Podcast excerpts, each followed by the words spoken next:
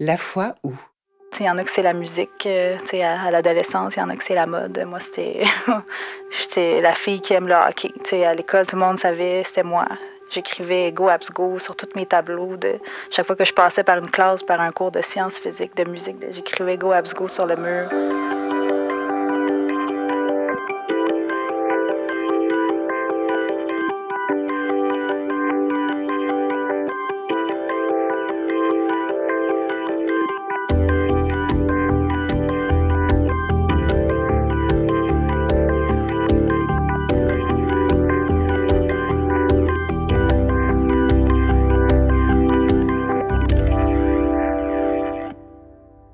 Être honnête avec vous, l'histoire d'aujourd'hui a une place toute particulière pour moi. J'ai rencontré Emna à l'université et j'ai vite compris qu'elle savait exactement où elle allait. Son histoire, c'est celle d'une grande bosseuse qui s'est lancée dans la carrière de ses rêves avec fougue et talent et avec succès. Jusqu'au jour où être une des rares femmes dans son milieu de travail est devenu trop lourd. Comment une passion peut-elle nous habiter au point de nous consumer et même de nous dévorer? Cet épisode est réalisé par Xavier Cromstrom-Richard et mixé par Thibaut Quinchon. Je m'appelle Gisèle Poenjal et vous écoutez La Foi où.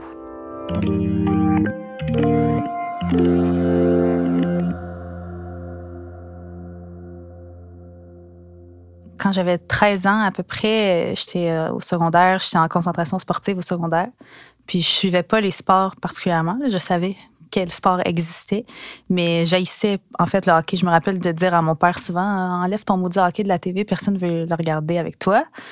Puis, euh, je sais pas, euh, secondaire 1, 2, toute ma classe de sport parlait tellement tout le temps d'hockey puis du Canadien. Puis je là, peut-être, faudrait peut-être que je, je m'assois, là, je prenne cinq minutes, puis je regarde c'est quoi cette, cette bébête-là. Fait que je me suis assise, c'était comme, je me souviens, c'était fin d'un match, la dernière minute d'un match de fin de saison du Canadien au mois de mars, mars, début avril, puis je sais pas, j'ai, trippé, j'étais comme, waouh, comment j'ai fait pour vivre sans ça pendant si longtemps? Après peut-être une semaine, là, je connaissais tous les numéros, tous les noms des joueurs du Canadien. Je commençais à connaître les autres équipes. Je sais pas, c'est arrivé super vite. Même sans vraiment faire d'efforts. J'aimais juste vraiment beaucoup ça. J'ai trouvé, euh, c'était comme un, nouvel, un nouveau sujet de conversation avec genre mes camarades de classe. Là, c'était comme, c'était cool. On parlait de, on avait un sujet en commun. C'était peut-être une espèce de sentiment d'appartenance que j'avais pas dans autre chose. C'est ça, les séries, ça dure à peu près deux mois. À la fin de ces deux mois-là, j'étais complètement accro. Just My Luck, euh, la saison d'après, euh, la Ligue nationale de hockey call un lockout. Fait qu'il n'y a pas eu d'hockey de l'année. Moi, j'étais comme dévastée. Je venais juste de commencer à aimer quelque chose tellement, puis là, on me l'enlevait. Mais ça faisait que j'ai commencé à regarder comme les, ligues plus, euh, moins majeures, comme le junior majeur, justement, euh, les ligues collégiales, tout ça, ce qui un peu m'a aidé dans ma folie parce que là, je connaissais comme toutes les ligues, puis tous les joueurs de tous les niveaux. Ça a alimenté encore plus cette espèce de de, passion-là. Il y en a que c'est la musique euh, à, à l'adolescence, il y en a que c'est la mode. Moi, c'était j'étais la fille qui aime le hockey. à l'école, tout le monde savait, c'était moi. J'écrivais Go Abs Go sur tous mes tableaux. De, chaque fois que je passais par une classe, par un cours de sciences physiques, de musique, j'écrivais Go Abs Go sur le mur. Mon père, quand il allait genre chez Village des Valeurs dans la section homme, il me trouvait comme un vieux T-shirt de la Coupe Stanley 93, puis il me l'achetait, puis j'étais bien contente de le porter à l'école. Tu sais, c'était moi, c'était la passion que j'avais trouvée, c'était mon sentiment d'appartenance, c'était là. Arrive le moment où il faut que je fasse mon choix de carrière en secondaire 5. Euh, dans le cours d'éducation au choix de carrière, je me souviens... Euh, euh, la prof nous demande euh, un million de questions pour qu'on puisse euh, s'orienter un petit peu. Moi, je suis la bolée dans à peu près toutes les matières. Fait que je peux aller dans toutes les directions. Évidemment, c'est les sciences, les sciences de la santé. Les... Emna, tu vas être médecin. OK. Fait que let's go. Je suis mieux de commencer à aimer les sciences parce que j'ai des bonnes notes, mais ça veut aucunement dire que, que je m'y plais puis que je veux faire ça pour les étudier ça pour les 12 prochaines années de ma vie. Mais là arrive, euh, je pense c'est. Ah oui, c'est ça. ça. tombe le jour de l'Halloween, secondaire 5. Je suis déguisée. C'est ridicule. Je suis déguisée en fan du Canadien, mais fan, euh, tu sais, qui a la face peinturée avec le logo, avec comme le casque, avec les deux canettes de bière puis des pailles qui mènent à la bouche. Moi, c'est cette journée-là qu'on me donne pour aller passer l'espèce de fameux test que la conseillère d'orientation fait passer, là, avec 100 questions de toutes sortes, puis qu'à la fin, on dit euh, tu peux être psychologue, tu peux être enseignante, whatever. Moi, je suis dans la bibliothèque. le jour, le 31 octobre 2005-2006. Puis, euh, je suis assise avec mon accoutrement ridicule et je réponds à toutes les questions j'essaie de pas orienter le test vers la science parce que je le sais que c'est pas ça que je veux faire, mais j'essaie de répondre le plus fidèlement possible. Puis à la fin, ça me donne psychologue ou clown, ce qui ne fait absolument aucun sens.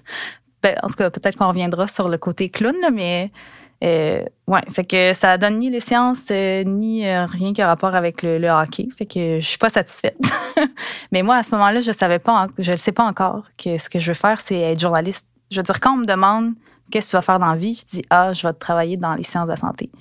Puis quand on me demande c'est quoi mon rêve, c'est une question différente. Je dis, je veux être la prochaine Chantal Maccabi. C'est vraiment deux réponses différentes que j'assume totalement. Une, c'est un rêve, puis l'autre, c'est qu'est-ce que je fais, qu'est-ce que je vais faire dans la vie. Puis à un moment donné, je me suis dit, mais pourquoi je répondrais pas la même chose aux deux questions?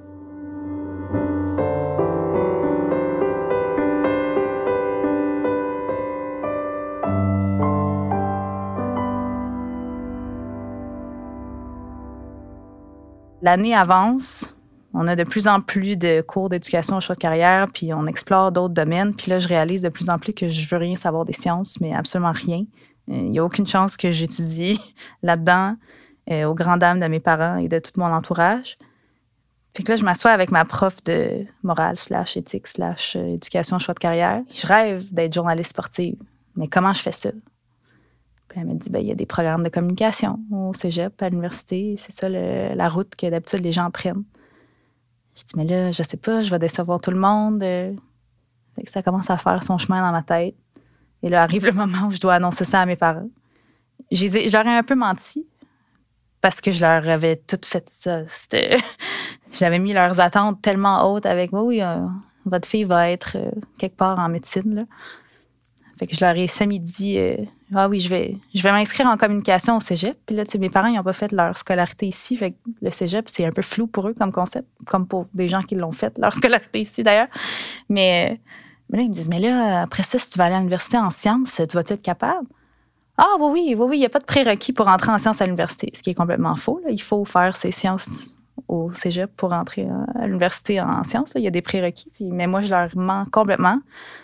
Parce que dans leur tête de parents immigrants qui sacrifient tout pour leurs enfants, euh, je ne suis pas venue ici pour que ma fille essaye de faire un travail qui est très difficile à atteindre, surtout couvrir le Canadien. Je veux dire, il y a comme un poste pour 100 euh, personnes qui appliquent à peu près.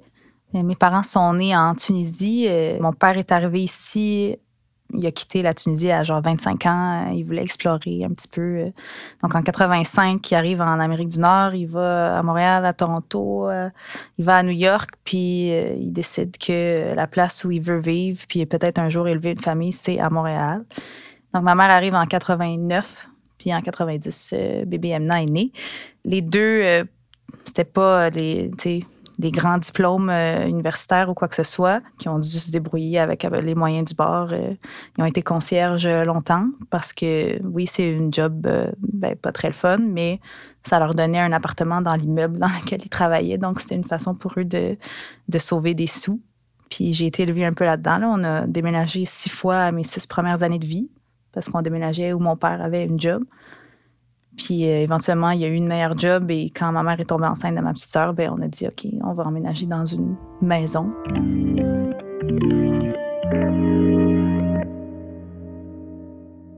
Quand je décide que je vais être journaliste, que je m'inscris au cégep euh, en communication, là, j'ai vraiment, là, je suis vraiment décidée. Euh, je me fais dire tous les jours, fréquemment, Emna, c'est vraiment difficile d'être journaliste, tu réussiras jamais puis il y a personne qui m'a dit oui, go, Emna, on croit en toi. Même mes parents étaient.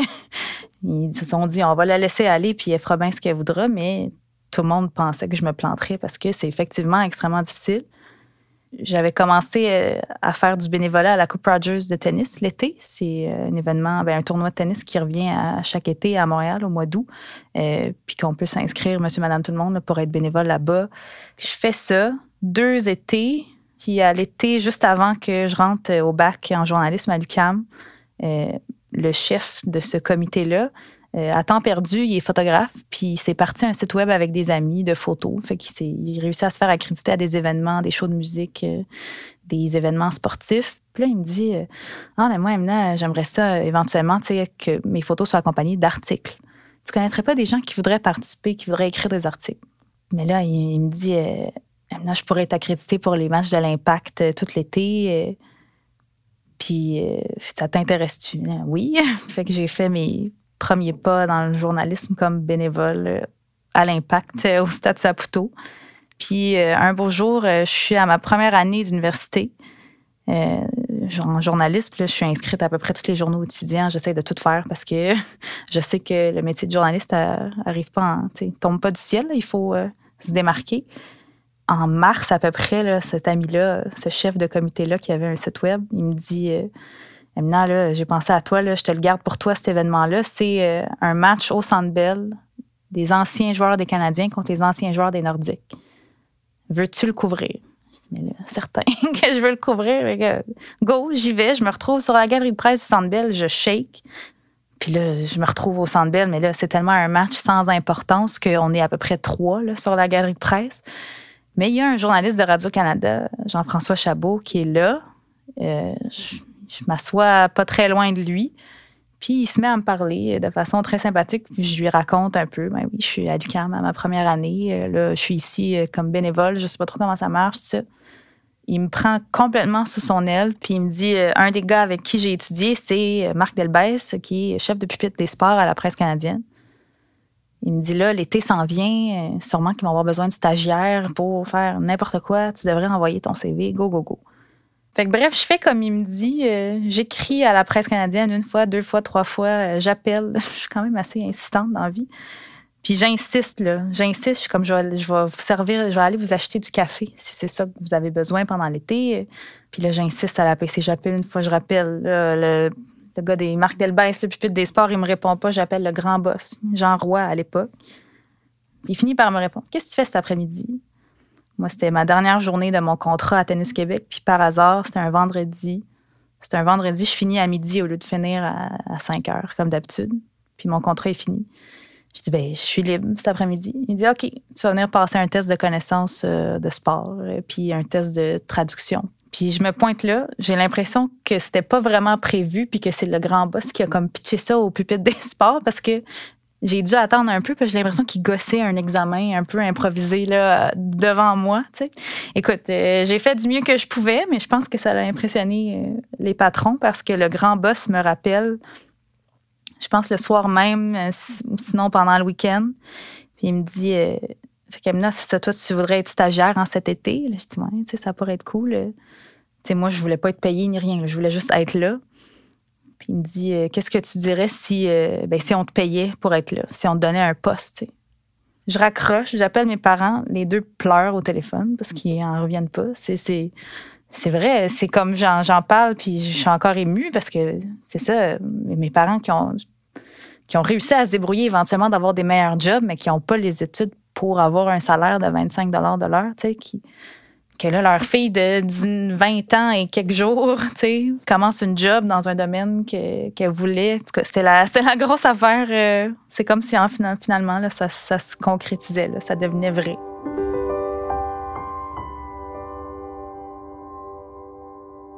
On the side, je continue à faire du bénévolat puis à couvrir le hockey pour des sites web euh, obscurs d'amis. Puis éventuellement, il y a une dame qui travaille même pas au sport, qui travaille au général, qui m'appelle dans la cuisine. À telle heure, viens me rejoindre dans la cuisine puis dis-le pas à personne. OK. Fait que je la rejoins dans la cuisine. Elle me dit Emna, euh, mon, mon chum, il, a commencé à travailler pour un site web qui s'appelle lnh.com. C'est la traduction francophone du site web nhr.com. Euh, ils viennent juste de. où ils s'apprêtent à le partir. Là je pense que tu devrais aller travailler avec eux autres. Je le sais que tu aimes ça. Fait qu'elle me met en contact avec son chum, qui me met en contact avec ce patron de LNH.com, qui est devenu mon patron euh, après. Puis il me dit OK, regarde, qu'est-ce que tu fais euh, samedi soir? Si je me souviens bien, c'était le 19 janvier 2013.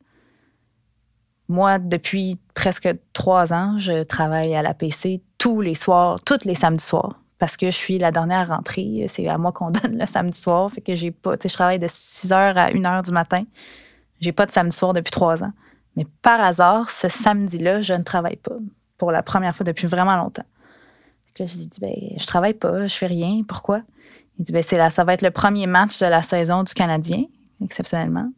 Puis j'aimerais ça que tu viennes, puis euh, tu n'écriras pas de texte euh, un vrai texte qu'on va publier, mais ça tu pourrais écrire comme un texte, un side, puis euh, j'évaluerai un peu comment tu travailles.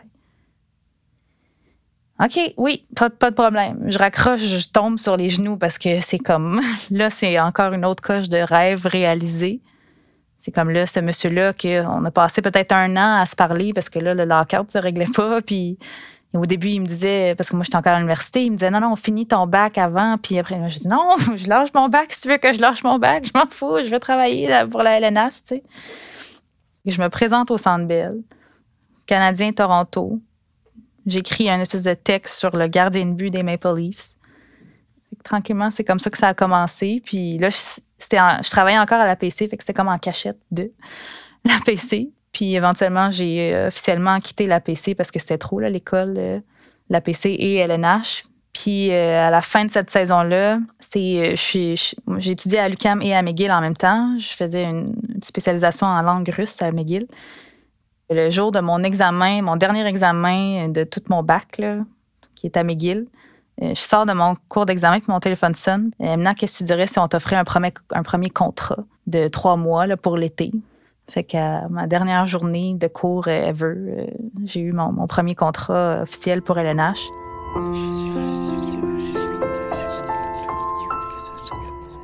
La foi où? Pendant les deux années qui ont suivi, là, je suis vraiment au quotidien avec le Canadien, au quotidien avec les journalistes euh, que j'apprends à connaître, qui sont 99% euh, des hommes, évidemment, des hommes blancs de 40 ans à peu près, mais tu sais, moi, je suis en mode, tu sais, il n'y a rien qui m'arrête, puis euh, c'est mon rêve, puis euh, je m'en fous de ce que les autres pensent, puis j'y vais, puis je fonce. Fait que même si j'entends des commentaires des fois un peu déplacés, euh, même si je vois que les joueurs dans le vestiaire me regardent bizarre, puis des fois, entre eux, ils, se regardent en voulant dire Ah, gars, c'est une journaliste fille qui doit pas connaître ça, check-moi bien comment on va un peu la niaiser. Moi, je reste concentrée, focus, parce que je m'en, je tout ça, je m'en fous je veux être journaliste, je veux, je, sais que j'ai ma place, je veux couvrir une finale de la Coupe Stanley, c'est comme mon prochain objectif. Je le fais à 24 ans, toute seule, mais encore, j'y repense, c'est comme un gros blanc, je me rappelle de rien. en 2014, Los Angeles, New York, je faisais des, d'habitude les journalistes euh, normalement, ils sont deux à couvrir la finale de la Coupe Stanley parce que souvent les villes sont très loin, puis il y a beaucoup de voyagements, puis tout ça. Euh, nous, on n'avait pas le budget pour être deux, fait que j'étais toute seule. Fait que New York, Los Angeles, euh, ça sonne super glamour, là, mais j'ai rien vu des deux villes. J'ai vu ma chambre d'hôtel puis l'aréna 16 heures par jour à peu près. Là. Fait que, ouais, fait que j'ai comme tout atteint ces objectifs, ces objectifs-là très rapidement, sans vraiment en profiter, on dirait, parce que c'est comme arrivé vite. Puis, tu sais, oui, j'étais contente puis j'étais fière de moi, mais c'était comme beaucoup, là. J'étais toute seule. C'était pas. Je sais que le métier de journaliste, c'est pas facile, puis c'est des grosses heures, mais là, je faisais, je faisais tout. Là. Je finissais de traduire des textes à 3 heures du matin, puis le lendemain, il fallait que je sois à Brossard à 9 heures pour couvrir un entraînement qui m'emmerdait de toute façon. C'était beaucoup ça. Puis euh, à la fin de la saison 2014-2015, je, je peux plus, là. Je suis capable. j'ai 25 ans, j'ai pas voyagé comme euh, tout mon entourage entier, là, toutes mes amis qui ont fait des Eurotrips entre le cégep et l'université. Moi, j'étais tellement orientée sur ma carrière que j'ai, on dirait que j'ai pas vécu ma, vingtaine. C'était comme une espèce de crise d'adolescence, mais à 25 ans. Euh, puis je trouvais que c'était devenu vraiment trop routinier pour moi. Le Canadien, c'était comme moi, mes grandes ambitions, c'était peut-être d'écrire plus des, portraits, de faire des reportages en profondeur, euh, raconter des histoires intéressantes. Mais là, tout ce que je faisais, c'est tel joueur a marqué tel but à telle minute, tel gardien a fait un arrêt. Et le Canadien a gagné 3-2 en prolongation. Puis c'était tout ça à tous les jours. Puis j'étais, j'étais, plus capable. Il y a des gens qui me le disaient, là, qui verbalisaient ça, puis ça me faisait mal. Mais là, voyons donc, tu te plains euh, avec tout ce que tu as. Puis je mais prends-la, ma job, prends-la, t'as vu, je te la donne. Je voulais pas quitter le métier, je voulais juste trouver quelque chose qui me ressemblait plus. Puis je commençais à penser à peut-être être travailleur autonome, avoir personne au-dessus de moi, pouvoir couvrir ce que je veux, écrire un peu ce que je veux, puis vendre mes textes à qui les voudrait bien. Puis euh, c'est ça que j'ai fait. fait j'ai fait deux ans comme ça de, voyagement et de couvrir des, des, tournois de hockey puis de tennis un peu partout. Mais j'avais encore le feu dans les yeux, encore la passion. Je me disais, en fait, j'avais juste hâte. Là, je savais ce que je voulais. Je voulais revenir à Montréal puis trouver une job qui me ressemblait où j'allais pouvoir écrire ce que je voulais, comme quand j'étais à l'autre bout du monde, mais de le faire à Montréal parce que je voulais retrouver le Canadien, je voulais retrouver euh, un beat de hockey plus régulier. Euh, puis là, je reviens au pays, puis ça fait même pas, je sais pas, trois jours. Arpin m'appelle. Euh, Arpin que j'ai pas vu depuis deux ans, même si j'ai travaillé pour lui à distance un petit peu. Il me dit euh, Emna, euh, on part ce, projet-là qui s'appelle Athlétique. Euh, moi, j'ai quitté lnh.com pour partir le bureau à Montréal. J'aimerais ça que tu sois avec moi. Tu ne serais pas numéro un sur le Canadien. Il va y avoir quelqu'un d'autre, un journaliste qui va quitter son média pour faire ça avec nous. J'ai dit Je pourrais écrire sur ce que je veux quand je veux. Il me dit Oui. Je dis, je serais pas obligée d'écrire des textes de match. Il me dit, non, plus jamais des textes de match. J'ai dit, t'es sûr? Ben, c'est pour ça que je suis partie d'LNH. Il me dit, non, je te jure. Je dis, ben, fantastique, go, j'embarque. Le seul problème avec ça, c'est que cette espèce de promesse-là a duré à peu près une semaine. Euh, après, euh, tout de suite, on est revenu dans. On fait des. On va aux pratiques, puis on écrit des textes euh, très factuels. Et là, moi, c'était. J'ai commencé à me questionner. Est-ce que c'est. Est-ce que c'est vraiment ça que je veux? J'ai tout fait ça pour que finalement je revienne exactement au point où j'étais à LNH, où j'étais pas heureuse, où j'étais pas bien, où, où j'aimais plus autant ça qu'avant. Et là, en plus, le, je me rapportais au directeur de la rédaction en français, puis on n'avait vraiment pas la même vision. Euh, lui me connaissait pas, avait pas travaillé avec moi avant, me faisait pas confiance. Je veux dire, je l'ai retourné mille fois dans ma tête, c'était ça. Il me faisait pas confiance. Euh, est-ce que c'est parce que je suis une femme? Je pense que ça joue. Euh, une femme jeune j'ai fait athlétique à 27 ans, peut-être, 27, 28. T'sais, après quelques semaines, j'ai dû mettre les points sur les i avec lui, puis je lui ai dit c'est pas toi qui m'as engagé, c'est Harpin. Si t'as un problème avec moi, tu lui dis. Moi, ta job, je l'ai faite, j'avais 22 ans. Le fait que j'aille besoin de dire ça à un homme euh, qui a 20 ans d'expérience dans le métier, ça.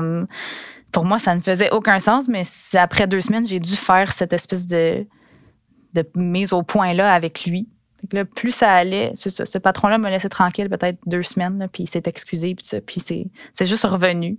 Puis là, moi, ça a parti une espèce de remise en question dans ma tête de est-ce que j'aime ça, ce que je fais? Est-ce que j'aime assez ça comme avant, quand j'avais le feu, quand j'avais la passion, pour que ça me passe pied au-dessus de la tête, puis que je continue? Puis la réponse, c'est non.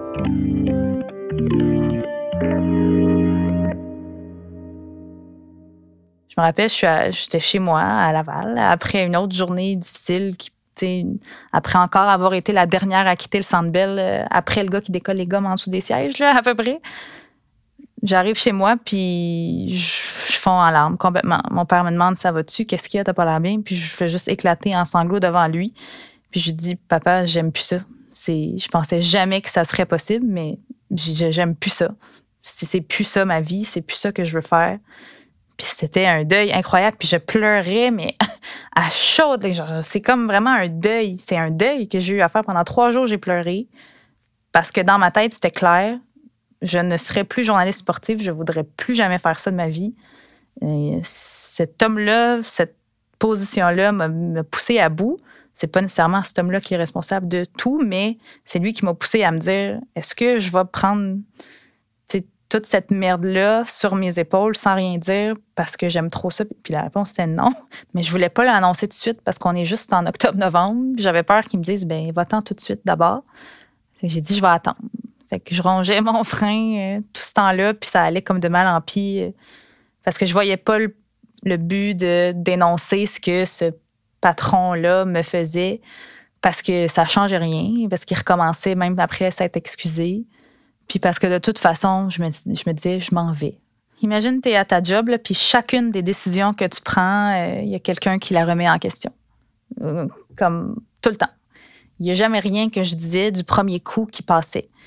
Euh, une fois, j'écris un article après avoir interviewé un joueur par téléphone. Euh, puis ce joueur-là, je l'ai côtoyé euh, beaucoup quand j'étais, je faisais mes, mes voyages dans les championnats du monde, tout ça, à l'étranger. Puis ce contexte-là est vraiment favorable à développer des relations parce que souvent, on est un journaliste ou deux journalistes canadiens maximum. Fait que les joueurs canadiens, on a un, meilleur lien avec eux parce qu'ils sont les seuls qui viennent de leur pays, fait qu'ils ont tendance à plus nous parler. Bref, euh, ce joueur-là, je le connaissais bien, puis j'essayais d'apporter un peu de couleur à mon texte qui était somme toute très plate. Il avait signé un gros contrat lucratif. Mais on est athlétique, il faut qu'on écrive un beau texte de 3000 mots là-dessus qui va être pas pareil que tous les autres articles qui sont disponibles sur le web gratuitement, contrairement à nous, que c'est payant. J'essaie de mettre un peu de couleur. Je me dis, bon, je vais profiter du fait que je le connais un peu dans les coulisses pour ajouter des affaires, tout ça. Puis là, mon patron, qui le relit, celui-là, me dit, euh, ben là, pour dire des affaires comme ça, est-ce que tu l'as déjà rencontré? Puis là, je lui dis, mais quel genre de mauvaise personne je serais d'inventer des choses dans mon article? à quel point tu penses que je suis pas professionnelle? Puis ça, ça m'a, ça m'a, je me suis sentie attaquée complètement. Puis je, je me suis dit, mais si j'avais été un homme, jamais il m'aurait dit ce genre de choses-là. Jamais. Parce qu'un gars, on pense tout le temps, ben oui, il connaît son hockey, il connaît ça, jamais il inventerait des choses, mais on dirait qu'une fille, on a toujours un, doute. Puis encore une fois, on est, on n'est pas beaucoup de filles à l'écrit. Il y en a en anglais, des américaines, il y en a quelques-unes. Au Québec, j'étais toute seule. Chantal Maccabé qui est à RDS, Elisabeth Rancourt qui est à TVA Sport. Euh, devant la, caméra. Il y avait Janie Potvin, Frédéric Gay de temps en temps qui remplaçait Elisabeth à TVA Sport. Euh, Jessica Rosnack à TSN Radio et ensuite à CBC Radio. Diane Sauvé à Radio-Canada. C'est ça, les femmes. À l'écrit, aucune. Zéro. Zéro.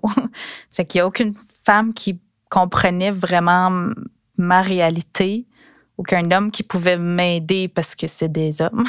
tu sais, je veux dire, fait que j'étais, toute seule avec ce patron-là qui croyait pas en moi. Quand je parlais de lui à Harpen, qui, qui est comme mon grand frère, qui me connaît, qui sait quel genre de journaliste professionnel je suis. C'est quand même la deuxième fois qu'il m'engage, puis il m'a fait confiance très jeune.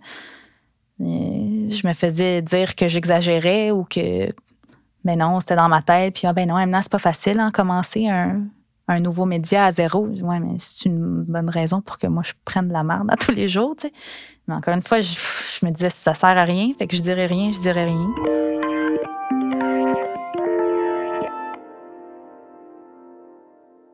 J'ai beaucoup, j'ai beaucoup changé, là, surtout dans la dernière année, depuis que j'ai quitté encore plus, là, mais mon discours a beaucoup changé parce qu'au début, c'était je veux être one of the boys.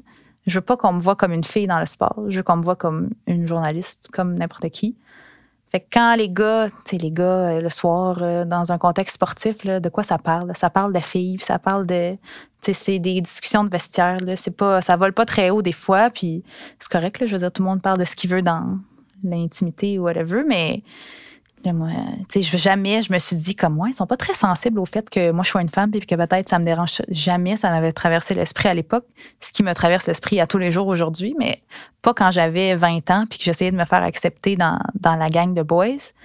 J'ai jamais, j'ai été chanceuse de jamais vraiment vivre de sexisme ou en tout cas pas flagrant. Tu sais, j'ai pas eu de joueurs qui se mettent tout nus devant moi puis euh, ou d'entraîneurs qui me disent je répondrai pas à ta question parce que t'es une conne. Tu sais, il y a des journalistes qui ont vécu ça pour vrai. Moi, j'ai pas vécu ça, mais je J'étais comme oui, je suis une femme, oui, c'était bien le fun. Euh, j'espère que j'ai ouvert les yeux de certaines personnes. J'espère que j'ai donné le goût à certaines personnes, mais mais mon Dieu, je serais une femme dans un autre milieu d'hommes que celui-là, c'est tout. C'est.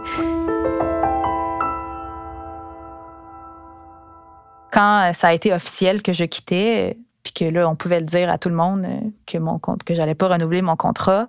Donc, en septembre dernier, euh, j'ai fait comme un. C'est très millénial et moderne, mais j'ai fait un post sur Facebook parce que je voulais. C'était comme une façon d'annoncer aux gens je ne suis plus journaliste. Le sous-texte, c'était s'il vous plaît, arrêtez de me parler de hockey comme vous le faites depuis les 15 dernières années. Je sais que j'étais votre référence, là, je ne veux plus l'être. fait que voici, je ne suis plus ça, donc prière de ne plus me considérer ainsi. je me souviens, dans ce post-là, j'écris, et c'est zéro parce que je suis une femme dans le sport. C'est pas ça. Dans la même année, il y a beaucoup de femmes qui ont quitté leur, leur euh, job, des filles à RDS, à TVA Sport, tout ça. Euh, fait que c'est comme un peu une coïncidence que même moi, cette année-là, je décide de quitter. Mais j'ai écrit, tu sais, ah, c'est pas pour cette raison-là que je suis partie. Euh, au contraire, c'est ce qui me gardait. Tu sais, j'étais comme non, faut que je sois, tu sais, faut que je continue d'être un modèle pour les prochaines filles qui s'en viennent. Puis tout ça, je veux pas, je veux pas montrer qu'ils ont gagné, qu'ils ont réussi à nous avoir. Tu sais, fait que non, c'est pas pour ça que je suis partie. Euh, au contraire, c'est juste que je t'ai rendue à autre chose. Puis ça, c'est mon discours dans septembre il y a un an. Aujourd'hui, 85% de ma décision, c'est parce que j'étais une femme dans, le sport, là, puis que tu seras jamais one of the boys. Mais c'est pas quelque chose de négatif. parce que on n'est pas comme les boys. On a un regard différent, on a une approche différente, on a une façon d'écrire qui est différente d'eux. Euh, la façon qu'on voit les histoires des athlètes qu'on côtoie, c'est pas la même. Puis c'est correct. Puis il faut mettre ça de l'avant, au contraire. j'ai tellement voulu être one of the boys longtemps oui, c'est cool, c'est comme on s'en fout de tout, on a confiance en nous même si on n'est pas euh, qualifié, puis euh, comme on peut écrire sur tout n'importe quand, puis euh, pas besoin de négocier nos salaires, ils vont tout le temps être bons, tu Mais non, c'est correct d'être une femme dans un milieu d'hommes. Ça, c'est une erreur que j'ai faite de toujours vouloir être comme tout le monde. Non, c'est correct que je sois différente c'est un atout, c'est euh, un avantage que j'amène euh, sur la table. Sois toi-même. Essaye pas d'être one of the boys. Essaye pas de, plaire. Si toi, t'es pas bien dans quelque chose, fais-le à ta façon. Fais-le comme la femme que tu es, la, fille douce, la fille intelligente, la fille euh, passionnée que tu es, le ferait pas comme tu penses que ton patron masculin voudrait qu'un gars qui fait la job le fait. Sois juste toi-même. Aujourd'hui, c'est là où j'en suis. Euh, je, je regarde plus euh, le hockey. Je regarde plus les matchs canadiens. Je regarde plus Sport 30. Ce qui, pour n'importe qui qui me connaît, c'est que c'est complètement incroyable parce que, ben parce que c'était ma vie. Parce que c'était ce que je faisais 24 heures sur 24 avant, il n'y a pas si longtemps. Euh, mais tu sais, quand on, mange des toasts de beurre de pinot à tous les jours pendant 10 ans, ça se peut que des fois, on soit même plus capable de regarder le pot. J'ai fait une cassure complète euh, en attendant de, trouver ma prochaine vocation, en attendant de me bâtir une nouvelle carrière, euh, parce que c'est mes intentions, c'est de trouver quelque chose qui n'a absolument rien à voir avec le journalisme sportif. Ça a été difficile au début, c'est beaucoup mieux aujourd'hui, mais euh, des fois on me dit, mais t'es sûr, là, même pas un jour, peut-être dans dix ans, tu reviendrais? Puis la réponse est non. Jamais je voudrais retourner dans ce milieu-là. J'ai fait ce que j'avais à faire. J'ai vécu les hauts, j'ai vécu les très bas. Euh, puis aujourd'hui, je passe à autre chose. Puis le hockey, c'est, c'est fini. Vous venez d'écouter une histoire de La Foi Où, un podcast sur la vie adulte, produit par grand public et enregistré au studio Baseball 2050. Retrouvez-nous sur Instagram, Facebook et Twitter, parlez-en à vos amis et suivez-nous sur votre application de podcast préférée. Écrivez-nous vos bons mots et partagez-nous vos histoires à allo à commercialgrandpublic.ca. Je m'appelle Gisèle Poendial. À bientôt!